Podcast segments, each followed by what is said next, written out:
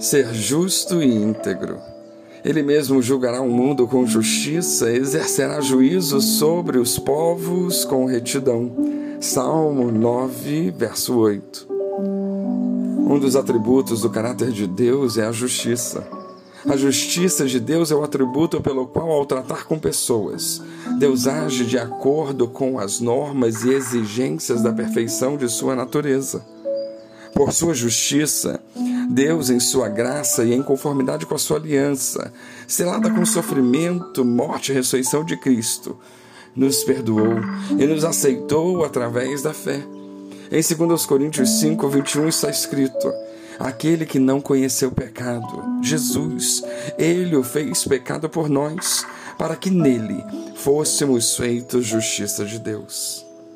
Assim como Deus opera com justiça, Ele deseja que nós sejamos justos, ou seja, que hajamos corretamente de acordo com os seus mandamentos, porque o fruto do Espírito está em toda bondade, justiça e verdade. Efésios 5:9.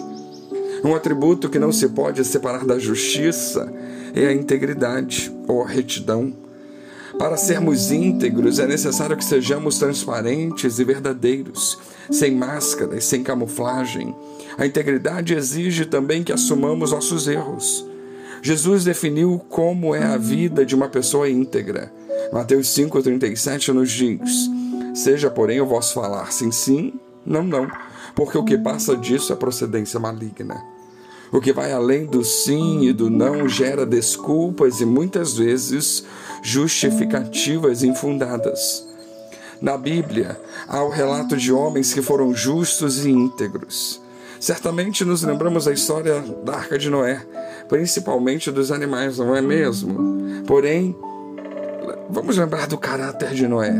Deus havia decidido destruir toda a obra de sua criação, porque todos os homens haviam se corrompidos. Aliás, nem todos. Entre todos os homens, Deus viu um, somente um que era justo, íntegro, reto, Noé. Ele andava com Deus. Então Deus decidiu poupar a raça humana por amor a um homem. Noé, portanto, ordenou que ele construísse uma arca para que sua família e dois animais de cada espécie sobrevivessem ao dilúvio. E Noé, por sua justiça e integridade, fez tudo o que Deus ordenou.